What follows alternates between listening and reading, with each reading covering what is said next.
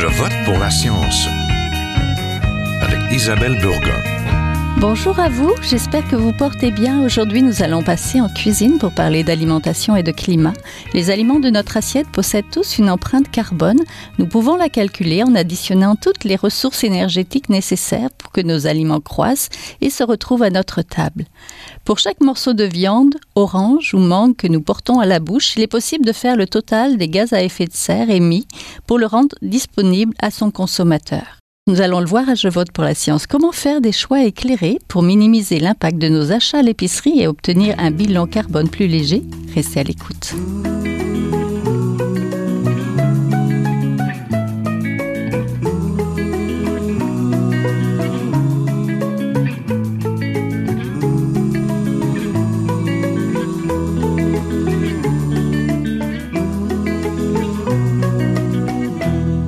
Parler d'alimentation, de climat, mais aussi de petits gestes quotidiens qui rendront léger le poids climatique de votre panier d'épicerie, je suis en compagnie de la professeure en immobilier durable au département de stratégie et responsabilité sociale et environnementale de l'École des sciences de la gestion de l'Université du Québec à Montréal, Cécile Bull. Bonjour.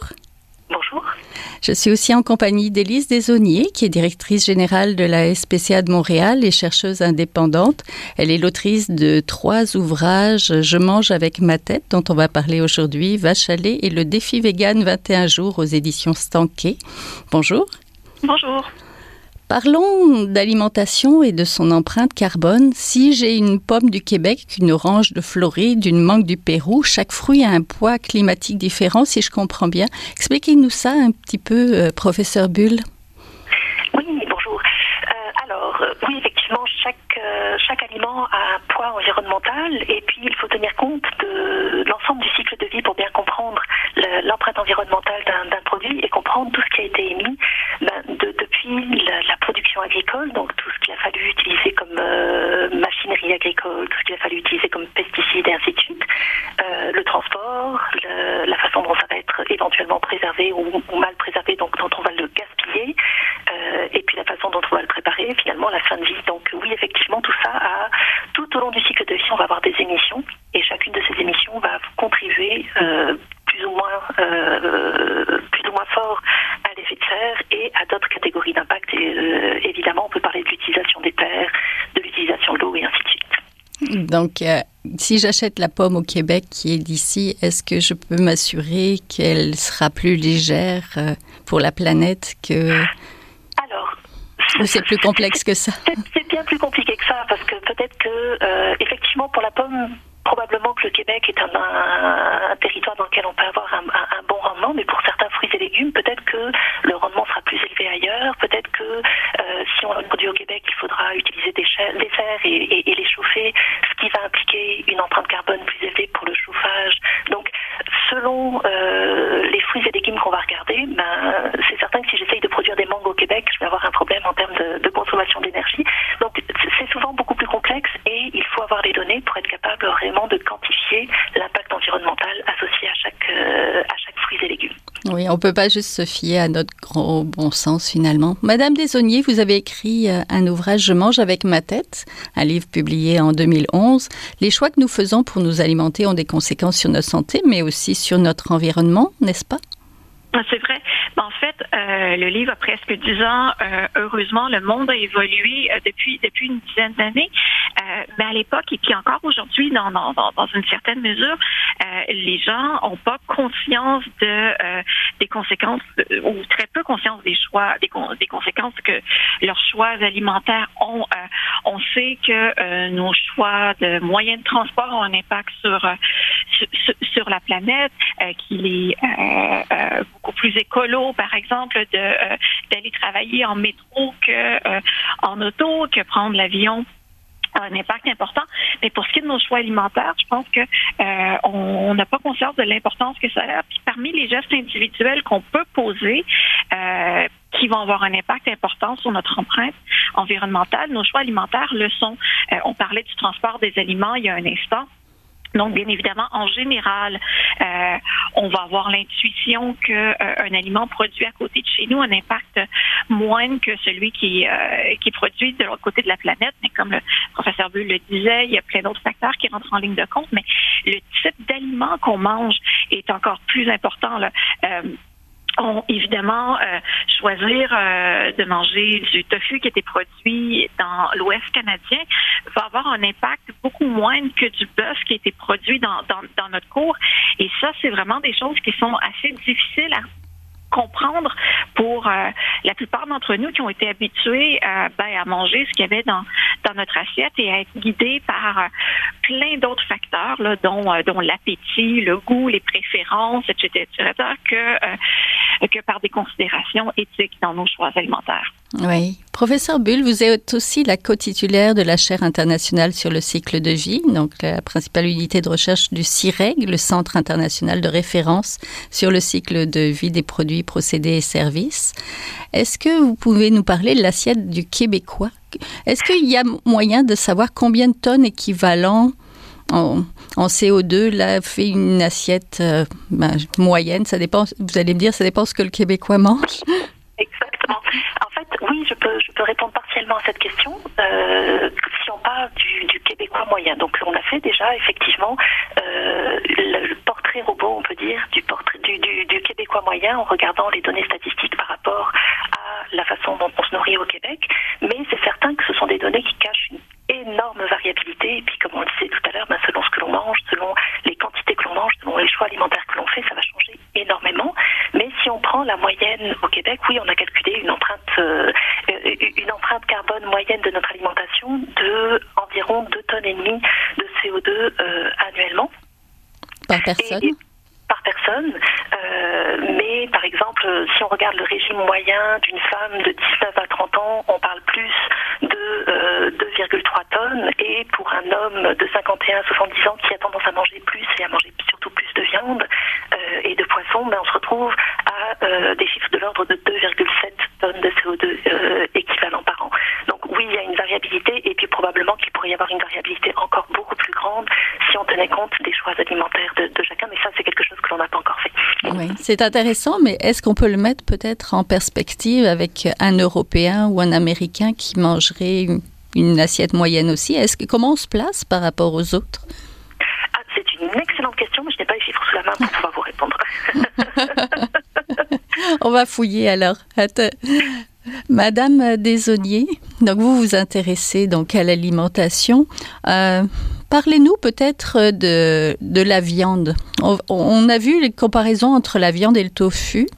Oui. Euh, avec le lundi sans viande, là, c'est quelque chose d'assez récent. La quantité de bœuf consommée a drastiquement baissé au Canada. Elle a passé de 29 kilos en 80 pour près de 17 kilos en 2017, selon Statistique Canada. On en consommerait donc moins, mais on consomme plus de poulet ou d'autres choses. Est-ce que c'est mieux? C'est mieux ou pas, euh, c'est difficile à dire. Ça dépend de quel point de vue on. on Pour la planète, oui. euh, évid évidemment, 17 kilos de viande par, de, de bœuf par personne, ça reste, ça reste quand même beaucoup. Mm -hmm. euh, et euh, le, le, le, le bœuf est une des viandes qui a un impact environnemental les plus importants euh, avec l'agneau. le, le, poulet, c'est c'est moins pire parce que bon ben il y a moins d'énergie qui rentre dans la dans la production d'un kilo de poulet que d'un kilo de bœuf. On pourra sans doute en, en parler plus tard. Mais n'empêche que même si c'est un peu mieux pour la planète, euh, je peux pas m'empêcher de soulever le problème que ça peut poser en éthique animale. On a quand même euh, des animaux qui sont élevés dans des conditions, euh, j'aurais tendance à dire inimaginables, euh, qui sont tués dans des conditions tout aussi horribles pour euh, pour nous nourrir.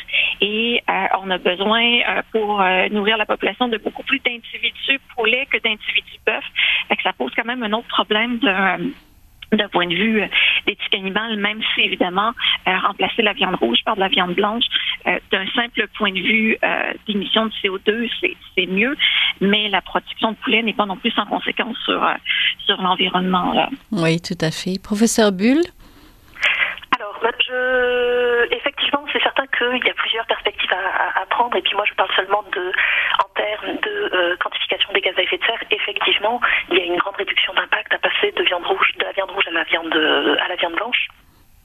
Euh, que ce sont des enjeux qui sont très très euh, multicritères et, multi-enjeux. Donc c'est là, je parle simplement en termes de réduction de gaz à effet de serre. Mais oui, effectivement, en termes de réduction de gaz à effet de serre, fait de se passer de viande, de viande rouge, c'est peut-être moins drastique pour certaines personnes que de devenir végétarien et ça permet en termes de, gaz à effet de serre de réduire énormément l'impact.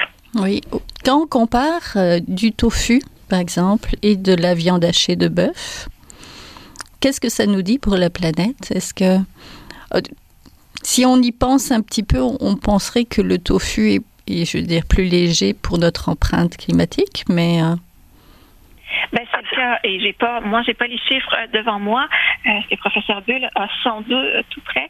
Euh, mais, mais je pense que ce qu'on doit en, garder en tête pour, pour comprendre sans tomber dans les, dans les analyses complexes et devoir valider ces chiffres dans les études publiées à chaque fois qu'on qu'on ouvre la bouche, c'est de voir que pour produire un kilo de viande, ben, il faut d'abord faire, faire pousser des végétaux, végétaux avec lesquels on va nourrir nourrir un animal qui va ensuite euh, être euh, être abattu, transporté, abattu, la viande va être transformée, euh, amenée jusqu'à nous.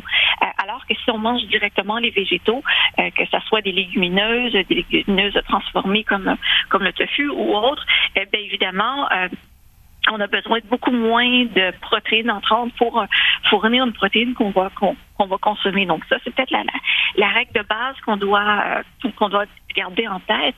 Euh, le tofu par rapport à la, à la viande rouge, euh, c'est des proportions, si je me rappelle bien, de, de 10 pour 1. Là. Et, euh, je ne sais pas si quelqu'un ici a les, a les, chiffres devant lui, mais, euh, mais c'est presque incomparable en termes d'émissions de, gaz à effet de serre. Même si le soya qu'on consomme euh, est produit à l'autre bout du Canada ou ailleurs dans le monde, mais bien qu'on en, consomme, on en produit au Québec. Oui. Professeur Bull? Oui, effectivement, bah, le, le, quand on regarde les enjeux de déforestation au Brésil, on relie ça énormément au fait de, faire augmenter la, production de, de, maïs et de soja, mais les deux principaux euh, euh, moteurs de cette augmentation, c'est pour pouvoir nourrir les animaux, parce qu'il y a une augmentation de la consommation de viande, et pour pouvoir produire des agrocarburants. Donc c'est vraiment la, consommation de viande est identifiée comme la principale cause de l'augmentation de euh, la, déforestation et de la surface euh, agricole dans, dans ces régions-là. Euh, donc on, on, voit ici la question du cycle de vie et de la nourriture des animaux, c'est-à-dire que l'impact sur l'effet de serre du bœuf est dû non seulement à euh, la manière dont le, bœuf, qui est un ruminant digère, qui émet du méthane, est dû à la gestion des lisiers, mais est dû aussi énormément à la production de la nourriture pour, euh, pour le bétail. Donc, euh, effectivement, si on prend un raccourci en mangeant directement des, protéines végétales, on a moins de superficie, moins d'irrigation, moins de moins d'utilisation des terres et moins d'effets de serre de, de, de, manière assez, euh, assez évidente.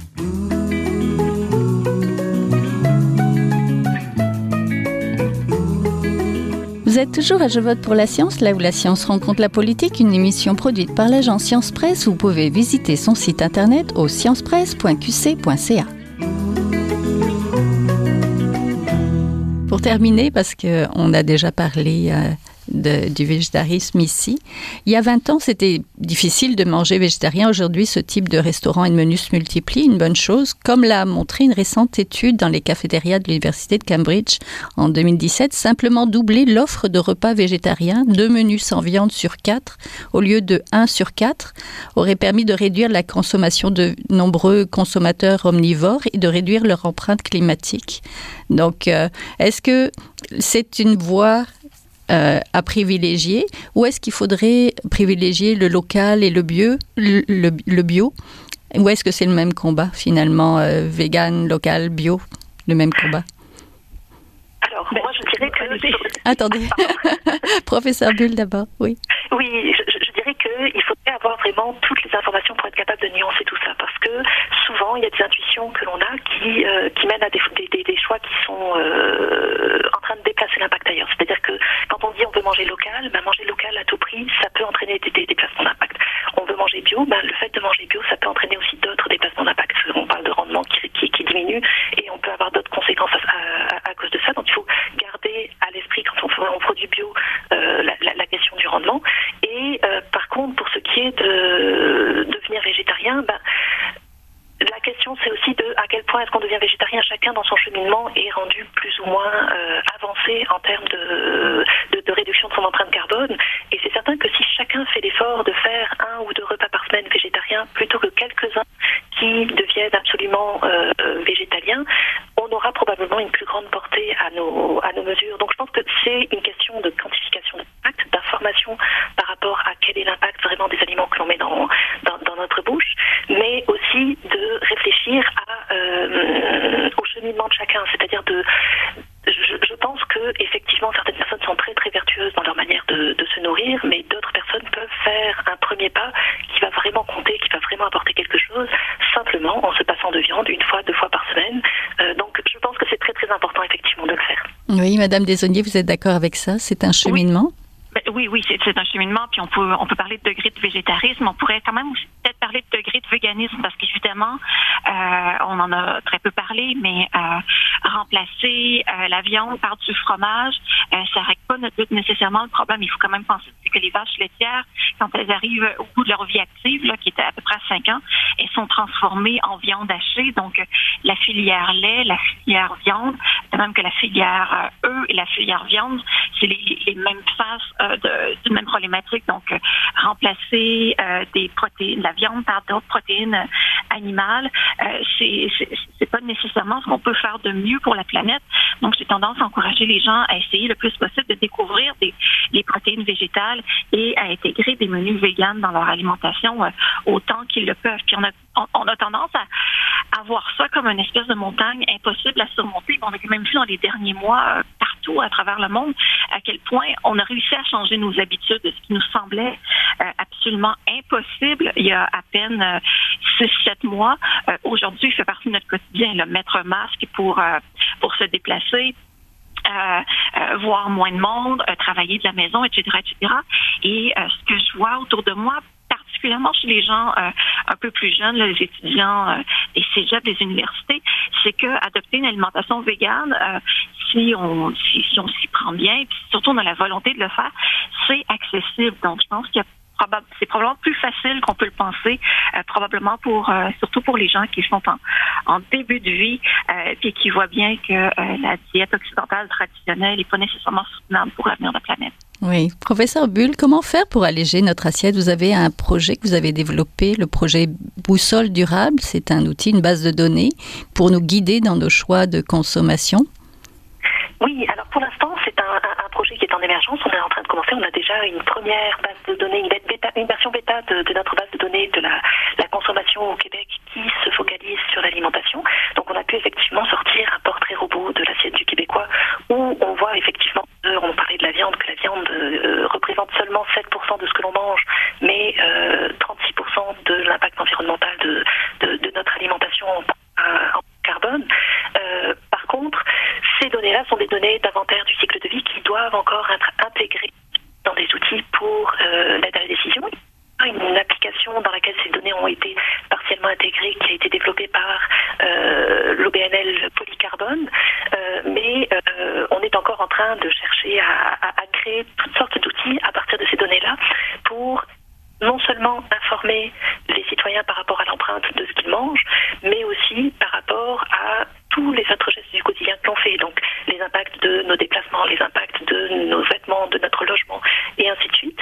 Et donc non seulement les informer sur l'empreinte environnementale associée, mais également les accompagner, justement, accompagner chacun de manière individuelle, là où il est rendu dans son cheminement par rapport à, aux gestes les plus pertinents et les plus efficaces, en évitant tout ce qui est intuition environnementale fausse, parce que souvent on va mettre énormément d'efforts, les gens ont énormément de bonne volonté, on va mettre énormément d'efforts pour essayer de réduire son empreinte, mais parfois on passe à côté de, choses majeures, de déplacement d'impact, euh, quand on est en train de, faire des actions vertueuses. Donc l'idée ce serait d'avoir vraiment ce qu'on appelle une boussole durable qui permet de prendre la bonne direction et d'avoir toutes les informations en main pour bien, euh, bien faire ses choix durables. Oui, parce qu'il y a évidemment des actions à faire au niveau de l'agriculteur aussi, au niveau du réseau de la distribution, pas juste les consommateurs, parce que les consommateurs... C'est 21% de gaspillage qui est dans leur cours, contre 43% si je me fie à mes chiffres pour la transformation et le conditionnement. Alors, euh, là sous les yeux, j'ai juste les chiffres pour l'impact du gaspillage alimentaire chez les, consommateurs, mhm. chez les individus, on parle déjà de, euh, de, 16% de gaspillage alimentaire, 8% alimentaire. Donc en, termes d'impact dans notre assiette, ça représente la fraction de l'impact euh, due juste à ce qui euh, a été jeté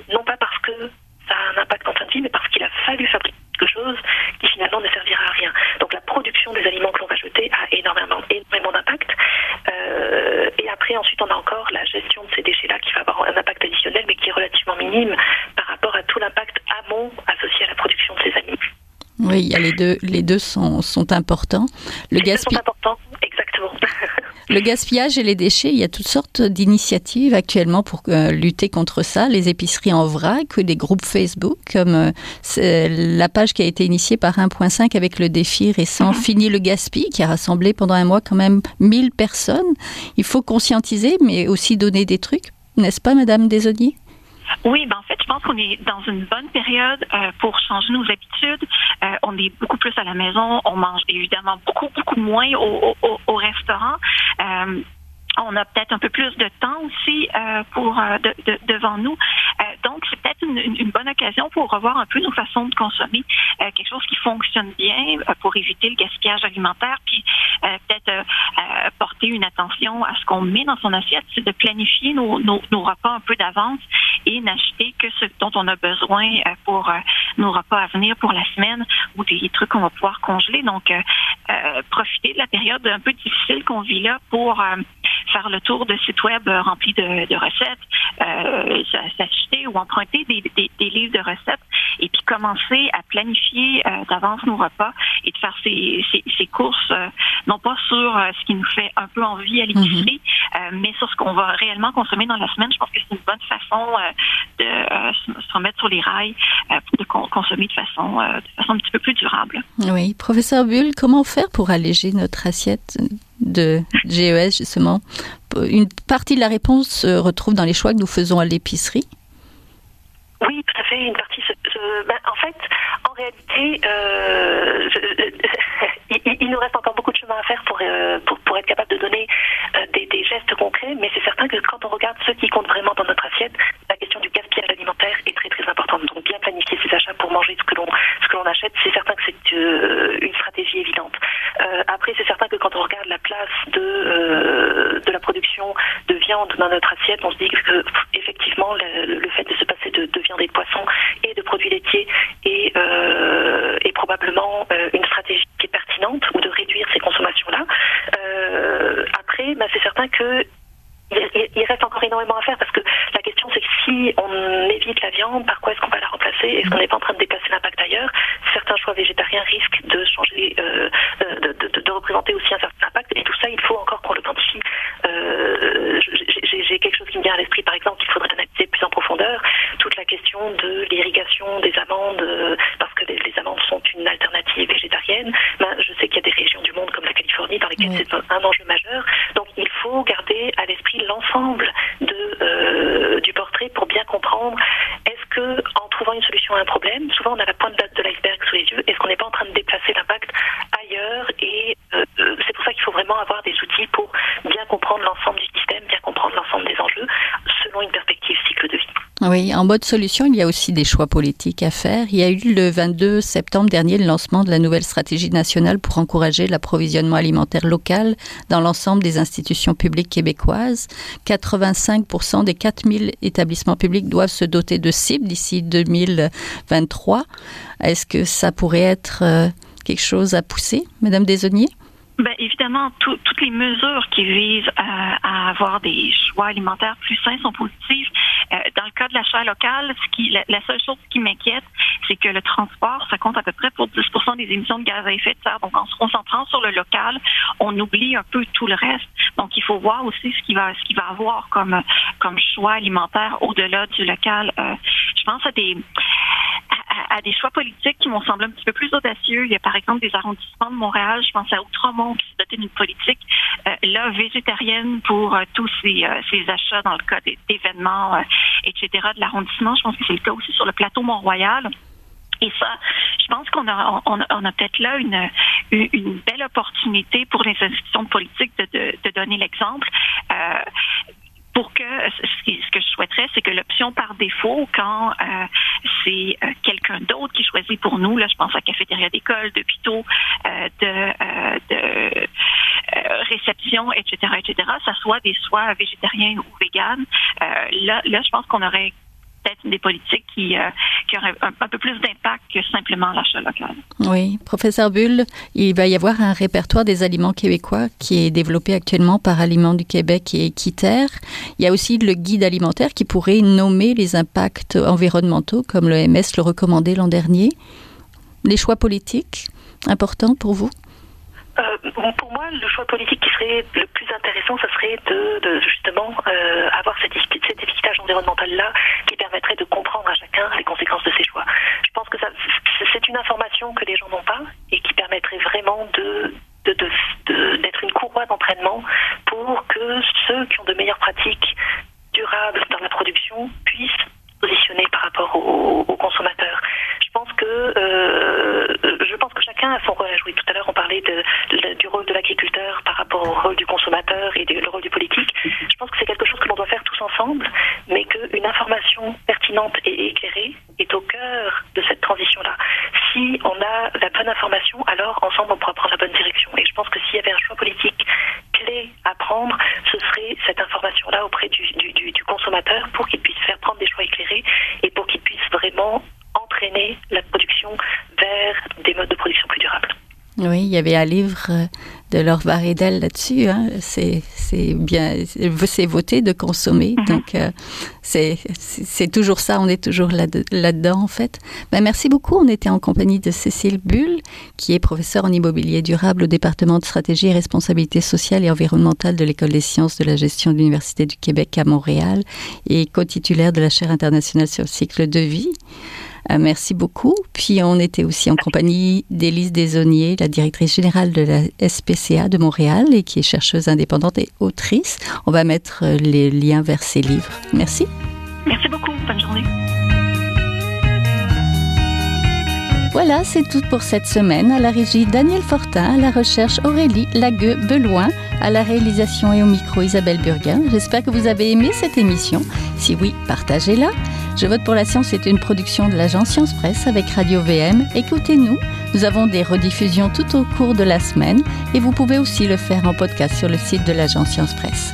Je vous souhaite une belle semaine, portez-vous bien. Est un chercheur typique de ceux pour qui les progrès de la bioinformatique ont préséance sur le sens biologique et pour qui la grosse constitue la seule logique. On y parle de génome, de transcriptome et de spliceosome, de traductome.